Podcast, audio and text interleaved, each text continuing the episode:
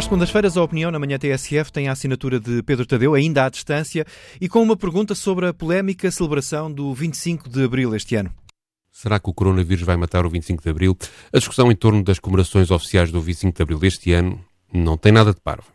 Em Portugal há, neste momento, cerca de 4 milhões e 300 mil pessoas que terão hipótese de ainda se lembrarem do 25 de abril, mesmo vagamente, por em 1974 terem mais de 7 ou 8 anos de idade. A grande maioria dessa gente sente uma enorme alegria quando recorda as manobras militares e a mobilização popular no Largo do Carmo em Lisboa. A explicação para essa alegria é muito simples. Na véspera desse dia, quando foram dormir, não podiam dizer em público o que pensavam. Mas, surpreendentemente, no dia seguinte, podiam falar à vontade.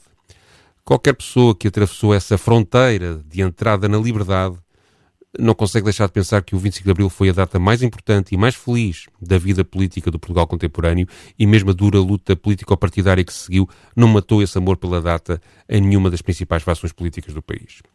Para estes portugueses, não comemorar o 25 de Abril de 1974 é uma traição a si próprios e, por isso, terão tendência a impor a celebração do dia no Parlamento, mesmo em tempo de distanciamento social imposto por razões de saúde pública.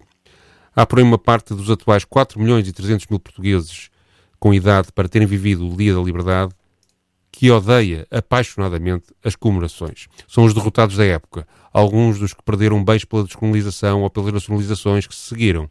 Vários dos que no dia 24 de abril davam vivas a Marcelo Caetano e no dia 26, sem sinceridade, viravam a casaca para sobreviverem e gritar Viva a liberdade. Há ainda outros que não acreditam nas virtudes da democracia e acham que isto só lá vai com o novo Salazar, e por fim outros que em público, na comemoração anual, são capazes de andar de cravo vermelho ao peito, mas na realidade, na defesa dos seus interesses pessoais ou das agentes que representam, procuram liquidar os fundamentos solidários, de justiça social, de igualdade, de fraternidade, que enraizaram o 25 de Abril. Para estes portugueses, sempre que se puder sabotar a comemoração, melhor e a polémica sanitária para impedir a cerimónia no Parlamento é hipocritamente instrumental. Mas há 46 anos atrás, nem eram nascidos ou eram apenas bebés os restantes 5 milhões e 900 mil portugueses que hoje vivem no país. Uma larga maioria de portugueses de hoje, portanto, não viveu a Revolução dos Escravos. Para estes, o 25 de Abril é uma percepção dada pela herança da experiência dos mais velhos da família ou pela cultura adquirida nos professores, nos livros, nos filmes e nas músicas. É por isso espantoso ver todos os anos as comemorações populares do Dia da Liberdade em todo o país, cheias de gente que não era nascida em 1974. Para estes portugueses, os discursos do 25 de Abril na Assembleia da República pouco significam, o que vale é a festa nas ruas, e essa, com a Covid-19, não pode este ano acontecer. Se a mobilização popular se perder com esta paragem, não há mesmo comemorações oficiais que valham ao 25 de Abril. Mas as gerações dos que já não viveram o 25 de Abril de 1974 têm também uma fatia de pessoas para quem a data é pouco significativa ou até culpada pelos males do regime, pela corrupção do Estado, pelo abuso da grande finança, pela desigualdade de oportunidades, pela justiça lenta, pela vida má que levam.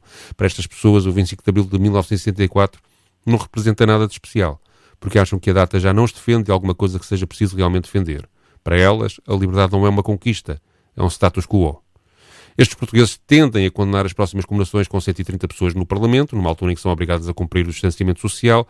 Para eles, esta celebração, nestas condições, é mais um abuso de privilégio dos que têm poder. É por tudo isto que a discussão em torno das comemorações oficiais do 25 de abril deste ano nada tem de parva. Não é, em primeiro lugar, para discutir, em tempos de distanciamento social generalizado, uma forma de comemoração oficial que respeite escrupulosamente as práticas de defesa da saúde pública contra o coronavírus. É mesmo obrigatório e irresponsável.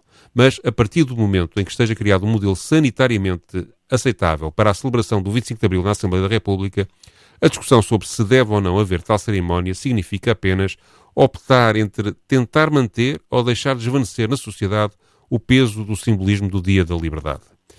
Eu opto pelos que gostam e querem celebrar a liberdade, e tenho uma magna razão. Se não a celebrarmos, a liberdade perde importância e um dia posso acordar e perceber que, afinal, já não posso dizer em público o que penso. Aliás, para que não restem dúvidas, é bom frisar que o 25 de abril deste ano vai ser celebrado com o país em estado de emergência, em estado de limitação da liberdade. É melhor por isso não facilitarmos muito, que há por aí muitos malucos com tiques de ditador e o coronavírus não pode matar o 25 de Abril. Vamos lá arranjar a maneira de celebrar o Dia da Liberdade, por exemplo, a cantar à janela pelas 15 horas do próximo sábado o hino da Revolução.